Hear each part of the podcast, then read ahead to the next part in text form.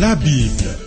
Une série d'enseignements tirés de la Bible préparée par le docteur Vernon Maggie du ministère Through the Bible, produit par Trans World Radio. Réalisation Abdoulaye Sango, présentation Marcel Mondiou Bonne écoute à tous.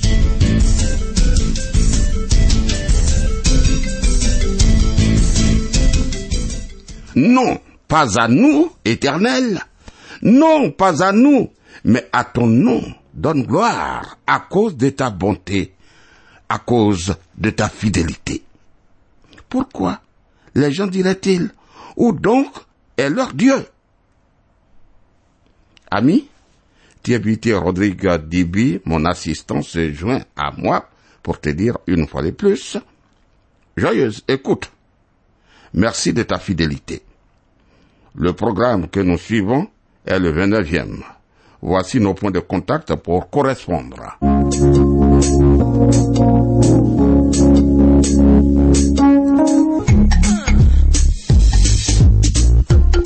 À travers la Bible. Travers la Bible sur TWR.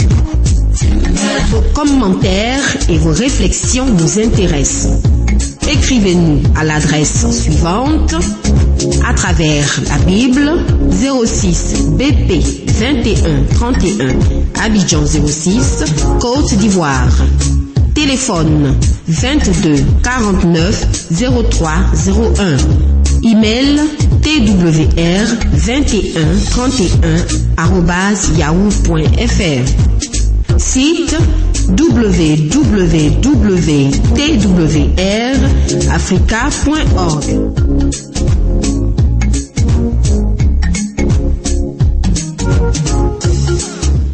Continuons l'examen du livre de la Genèse et contemplons la marche des pères Abraham avec le Seigneur. Il est l'exemple type de la marche par la foi. Examinons sa foi. Lisons Genèse chapitre 15, verset 6. Abraham eut confiance en l'Éternel qui le lui imputa à justice. On ne cessera de le dire. Voici une des déclarations les plus importantes de toute la Bible. Cette parole est devenue la voie permanente de l'acte d'entrée dans le salut, non seulement dans l'ancienne alliance, mais aussi dans la nouvelle alliance. Dans le programme 28, au verset 5 de Genèse 15, nous avons vu que Dieu a promis que la postérité d'Abraham serait nombreuse que les étoiles du ciel, alors qu'il lui avait déjà promis qu'elle serait aussi nombreuse que le sable. Sachant qu'Abraham a deux postérités. Une postérité physique et terrestre, les Juifs, qui représentent le sable, et l'autre postérité spirituelle et céleste, qui représente les étoiles, ce sont les chrétiens, comme dit en Galates 3, verset 29. Voyons l'alliance de Dieu avec Abraham. Genèse chapitre 15, versets 7 et 8. L'Éternel lui dit encore, Je suis l'Éternel qui t'ai fait sortir dur en Chaldée pour te donner en possession ce pays. Abraham répondit, Seigneur Éternel, à quoi connaîtrai-je que je le posséderai? Abraham s'est montré homme très pratique qui désire en quelque sorte une preuve écrite de la promesse de Dieu concernant le pays dont il devait hériter. Et Dieu lui a répondu qu'il était prêt à la lui donner, à lui donner cette preuve. En se servant d'un usage humain courant à l'époque, Dieu lui consentit l'équivalent à notre époque d'un contrat signé devant notaire. Voilà. Suivons ce qui se passe. Genèse chapitre 15, versets 9 et 10. Et l'Éternel lui dit, Prends une génisse de trois ans, une chèvre de trois ans, un bélier de trois ans, une tourterelle et une jeune colombe. Abraham prit tous ces animaux, les coupa par le milieu et mit chaque morceau l'un vis-à-vis de l'autre, mais il ne partagea point les oiseaux. Dieu ordonne à Abraham de sacrifier trois animaux, de les couper par le milieu et de disposer les deux moitiés face à face, puis deux oiseaux l'un face à l'autre. En effet, à cette époque, tout contrat était scellé par le fait pour les deux contractants de passer entre les victimes, coupées en deux. Ces victimes coupées en deux. Ce fait signifiait que les deux contractants étaient désormais unis comme en un seul être, mais aussi, mais aussi que si l'un d'eux violait son engagement, il serait traité comme ces animaux partagés en deux. Il serait coupé en deux. Il doit mourir. Pendant des siècles plus tard, cette coutume existait encore dans les peuples, comme nous le voyons dans Jérémie 34, verset 18. Je livrerai les hommes qui ont violé mon alliance, qui n'ont pas observé les conditions du pacte qu'ils avaient fait devant moi en coupant un veau en deux et en passant entre ses morceaux. Continuons Genèse chapitre 15 verset 11. Les oiseaux de proie s'abattirent sur les cadavres et Abraham les chassa. Pendant qu'Abraham attendait que Dieu se manifeste, des vautours sont venus sur les bêtes mortes, mais Abraham les a chassés. Ces oiseaux de proie peuvent être l'image des peuples voisins qui s'opposeraient à l'accomplissement des promesses de Dieu. Difficulté qui serait vaincue par Abraham et ses descendants. Dieu en parle au verset 13. Lisons Genèse 15, verset 12. Au coucher du soleil, un profond sommeil tomba sur Abraham. Et voici, une frayeur et une grande obscurité vinrent l'assaillir. Le profond sommeil dans lequel Dieu a plongé Abraham rappelle celui dans lequel il plongea Adam avant de créer Ève. Vois Genèse 2, verset 21. Pourquoi Dieu paralysa-t-il Abraham de sommeil, juste avant de sceller un contrat avec lui? Tout simplement parce que, lors de ce contrat, seul Dieu passerait entre les victimes. Ce fait signifie que l'alliance de Dieu serait unilatérale et inconditionnelle et ne dépendrait nullement d'Abraham. Voilà. Dieu seul ferait une promesse et il tiendrait cette promesse quoi que fasse Abraham. Le Seigneur ne demanderait rien en échange d'Abraham. Lui, son rôle se limiterait à croire à la promesse de Dieu. Voilà. Cette alliance inconditionnelle avec Abraham est fondée sur la grâce de Dieu, tout comme la nouvelle alliance scellée par le sang de Jésus-Christ. Là encore, Dieu a tout accompli et ne nous demande rien pour être sauvés, sinon de croire en la promesse. Il est dit, Dieu a tant aimé le monde qu'il a donné son Fils unique, afin que quiconque croit en lui ne périsse pas, mais qu'il ait la vie éternelle. Jean 3, verset 16. Voilà. Un jour, un garçon qui a douté, qui s'est montré sceptique à l'égard de l'assurance du salut de sa mère, lui dit, Maman, et si Dieu oubliait de te sauver? Après tout, tu vois, maman, l'univers est si vaste que ton sort éternel ne doit pas peser bien plus lourd dans son esprit. Alors, après réflexion, cette chère mère lui répondit, Écoute mon petit, en réalité, si je devais être perdu, Dieu y perdrait plus que moi, car si moi je perdais mon âme, Dieu perdrait lui sa réputation, car il a promis formellement de me sauver. Genèse chapitre 15, verset 13 à 15. Et l'Éternel dit à Abraham, Sache que tes descendants seront étrangers dans un pays qui ne sera point à eux. Ils y seront asservis et on les opprimera pendant quatre cents ans. Mais je jugerai la nation à laquelle ils seront asservis et ils sortiront ensuite avec de grandes richesses. Toi, tu iras en paix vers tes pères. Tu seras enterré après une heureuse vieillesse. Le Seigneur a expliqué solennellement la signification des oiseaux de proie. Une captivité de quatre cents ans attendait la postérité d'Abraham avant que la terre promise ne puisse lui être accordée.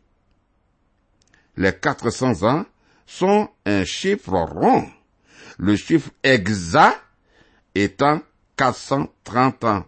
Vois Exode chapitre 12 verset 40.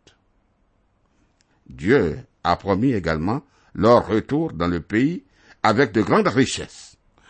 L'accomplissement exact de cette double prophétie se trouve dans Exode 7 à 11 et Exode 12, 31 à 36.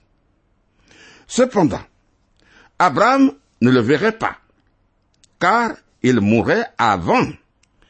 Il retrouverait alors ses ancêtres dans le séjour des morts, fait qui implique l'immortalité personnelle. Genèse chapitre 15, verset 16. À la quatrième génération, ils reviendront ici, car l'iniquité des Amoréens n'est pas encore à son comble. À l'époque, une génération était l'équivalent d'un siècle, car cent ans était alors la durée moyenne de la vie humaine. Le Seigneur attendrait 430 ans avant de ramener Israël dans son pays, parce que dans sa grâce, il permettrait aux Amoréens qui habitaient le pays largement le temps de se repentir. Tu vois, pour que Dieu fasse tomber une nation et donner sa place à une autre, il faut qu'elle soit arrivée au point où le mal est devenu chez elle tout à fait incurable. Permets-moi de répéter cela. Pour que Dieu fasse tomber une nation et donner sa place à une autre nation, il faut qu'elle soit arrivée au point où le mal est devenu chez elle tout à fait incurable. Cette parole nous aide à comprendre le fait si révoltant quand on regarde à la destruction des Cananéens. Lorsque Dieu a fini par ordonner l'occupation du pays des Canaan par Israël, seule Rab la prostituée s'est repentie et a échappé à l'extermination. Genèse 15, verset 17. Quand le soleil fut couché, il y eut une obscurité profonde. Et voici, ce fut une fournaise fumante et des flammes passèrent entre les animaux partagés. Maintenant Abraham se réveille et voit le signe qu'il avait demandé. La fournaise désigne un vase cylindrique dans lequel on faisait du feu. Les flammes et la fumée qui rappellent la colonne de nuée et de feu dans laquelle Dieu manifesterait sa présence à Israël dans le désert, représentent Dieu lui-même. Le Seigneur seul a passé entre les victimes pour sceller son alliance unilatérale et inconditionnelle avec Abraham, car lui seul a eu quelque chose à donner. Ce jour-là, Abraham n'a rien fait du tout, car Abraham dormait. De même, nous n'avons rien à accomplir pour être sauvés, toi et moi. Sinon, sinon, croire à la promesse de Dieu, car c'est Dieu qui a tout accompli en Christ à la croix. Genèse chapitre 15, versets 18 à 21. En ce jour-là, l'Éternel fit alliance avec Abraham et dit, Je donne ce pays à ta postérité depuis le fleuve d'Égypte jusqu'au grand fleuve, au fleuve d'Euphrate, le pays des Kéniens, des Kénisiens, des Cadmoniens, des Essiens, des Phérésiens, des Réphaïm, des Amoréens, des Cananéens, des Girgasiens et des Jébusiens. Tu vois, le fleuve d'Égypte, le fleuve d'Égypte est le bras oriental du Nil. Voici donc les dimensions précises du pays que Dieu promet à la postérité d'Abraham, c'est-à-dire à Israël. Entre le Nil et l'Euphrate. Entre le Nil et l'Euphrate, Israël s'installerait comme troisième puissance entre les deux empires représentés par ces fleuves. Les dix peuples mentionnés appartenaient soit à la population cananéenne, soit aux populations primitives du pays mêlées aux Cananéens à l'époque d'Abraham. Ce chapitre, le quinzième de la Genèse, mentionne la première des trois déportations du peuple de Dieu hors de son pays. Elle concerne la période où les Israélites étaient esclaves en Égypte, d'où ils reviendraient avec de grandes richesses. La deuxième déportation fut l'exil du peuple de Juda en Babylone, d'où il est revenu au bout de soixante-dix ans. Lors de la destruction du temple à Jérusalem en l'an 70 après Jésus-Christ, Israël a été éparpillé une troisième fois. Je l'avoue, sa présence actuelle dans son pays est seulement l'amorce, le signal de l'accomplissement des prophéties annonçant son retour définitif. Abordons à présent le seizième chapitre de la Genèse. En lisant le chapitre 16 de la Genèse, nous pourrions souhaiter que ce chapitre n'existe pas. En effet, si Abraham n'était pas parfait, comme le montre sa descente en Égypte dans le chapitre 12, néanmoins, néanmoins sa foi a atteint vraiment un haut sommet dans le chapitre 15. Or, dans le chapitre 16 que nous allons voir, sa foi connaît une nouvelle rechute. Tu connais certainement le cas des rechutes. Les rechutes sont toujours graves. Cette fois-ci, sa rechute est en rapport avec Sarai et sa servante égyptienne Agar. Ami, la naissance d'Ismaël résulte de l'incrédulité à la fois d'Abraham et de Sarai. Et ses conséquences sont bien graves. Israël ne dira pas le contraire aujourd'hui, non plus les chrétiens. Sarai suggère à Abraham de prendre Agar pour femme. Genèse chapitre 16, verset 1. Sarai, femme d'Abraham, ne lui avait point donné d'enfant. Elle avait une servante égyptienne nommée Agar. Voilà, Agar se trouvait probablement parmi les présents, les biens qui ont été offerts à Abraham par le roi d'Égypte. Genèse 12, verset 16. Sa présence dans le foyer d'Abraham était donc le résultat de l'éclipse de la chute précédente de sa foi.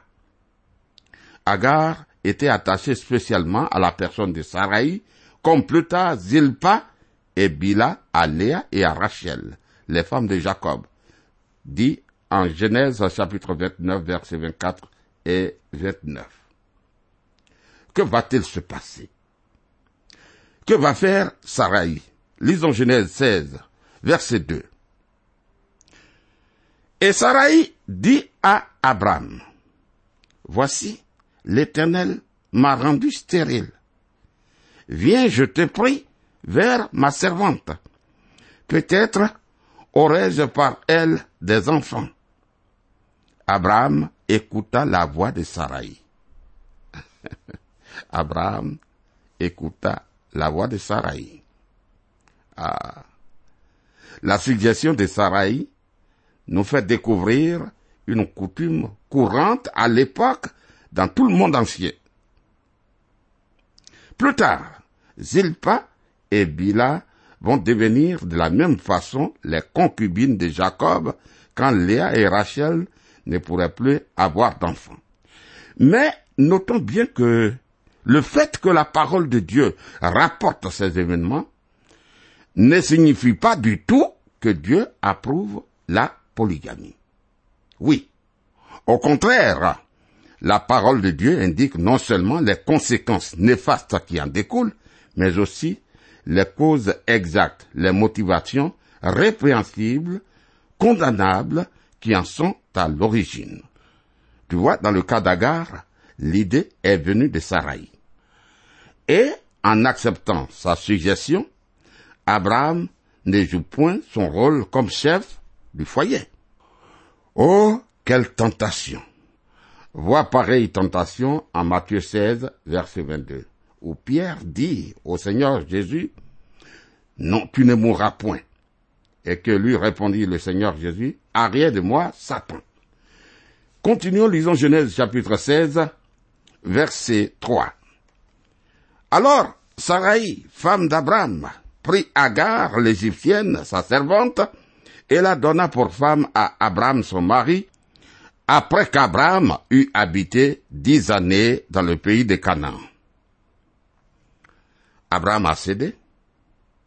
Il a cédé à la suggestion de Sarah dans l'intention d'obtenir la descendance promise par Dieu. Vois Malachi chapitre 2 verset 15. Descendance que Dieu n'avait toujours pas donnée dix années après l'arrivée d'Abraham en Canaan, alors que Abraham avait presque 90 ans et Sarah 81. Le raisonnement humain dit, ah, cette histoire de promesses tarde. Trouvons une solution. Oh, quelle erreur, Abraham, quelle erreur. Prendre une concubine, même si c'était si courant à l'époque qu'il ne le sentait pas comme un péché, était avant tout dans ces circonstances un acte d'incrédulité et d'impatience à l'égard de la promesse de Dieu. En effet, le péché d'Abraham et de Sarai a été de ne pas savoir attendre le moment fixé par Dieu. Et les deux ont dû trouver des prétextes. Ils se sont justifiés par le fait que Dieu n'avait pas précisé que le fils promis serait l'enfant de Sarah exactement. Le Nouveau Testament compare le fils d'Agar, né selon la chair, au fait des efforts purement humains dans le domaine spirituel, comme dit en Galates 4, verset 22, et fait toujours incompatible avec ceux de l'esprit symbolisés par Isaac, l'enfant de la promesse né par miracle. Galates 4, verset 29. Que fait Abraham? Lisons Genèse chapitre 16, verset 4. Il alla vers Agar, et elle devint enceinte. Quand elle se vit enceinte, elle regarda sa maîtresse avec mépris. Permets-moi de reprendre ce verset, Genèse 16, verset 4. Il alla vers Agar, et elle devint enceinte. Quand elle se vit enceinte, elle regarda sa maîtresse avec mépris. Tu vois, chez nous comme en Orient, quand la femme met au monde, c'est une couronne d'honneur. Alors, Agar s'est sentie élevée au-dessus de Sarai, qui avait désormais peu de valeur à ses yeux. Agar a fait preuve ainsi d'un orgueil coupable. Ah oui. Car, à la fois, sa propre fécondité et la stérilité de Sarai relevaient uniquement de la souveraineté de Dieu. Elle ne sait rien. Genèse chapitre 16, verset 5. Et Sarai dit Abraham, l'outrage qui m'est fait retombe sur toi j'ai mis ma servante dans ton sein. Et quand elle a vu qu'elle était enceinte, elle m'a regardé avec mépris. Que l'Éternel soit juge entre moi et toi. Ah, c'est bizarre. C'est pas juste. Paradoxalement, Sarah reproche à Abraham l'injure qui lui est faite par Agar, malgré le fait qu'Abraham avait agi en suivant la propre suggestion de Sarai. En y réfléchissant, on peut comprendre que Sarai allait beaucoup plus respecter son mari s'il avait refusé d'aller vers Agar, sa servante. Cela allait accorder plus de considération à Abraham à ses yeux, mais sûrement, devant le Seigneur, la responsabilité des deux était à peu près égale dans cette affaire. Alors, nous allons revenir à cette histoire dans le prochain programme, mais permets-moi de lire les versets que nous avons vus dans ce chapitre 16. Genèse 16, à partir du verset 1. Sarai, femme d'Abraham, ne lui avait point donné d'enfant. Elle avait une servante égyptienne nommée Agar. Et Sarai dit à Abraham, Voici, l'Éternel m'a rendu stérile. Viens, je t'ai prie, vers ma servante, peut-être aurais-je par elle des enfants. Abraham écouta la voix de Sarai. Alors Sarai, femme d'Abraham, prit Agar, l'Égyptienne, sa servante, et la donna pour femme à Abraham, son mari, après qu'Abraham eut habité dix années dans le pays de Canaan. Il alla vers elle, et elle devint enceinte. Quand elle se vit enceinte, elle regarda sa maîtresse avec mépris. Et Sarai dit à Abraham, l'outrage qui m'est fait retombe sur toi. J'ai mis ma servante dans ton sein. Et quand elle a vu qu'elle était enceinte, elle m'a regardé avec mépris. Que l'Éternel soit juge entre moi et toi. Voilà, amis, nous reviendrons, comme je l'ai promis, à cette histoire. Que le Seigneur nous garde dans sa grâce et que sa main soit sur nous. Que Dieu te garde. À bientôt.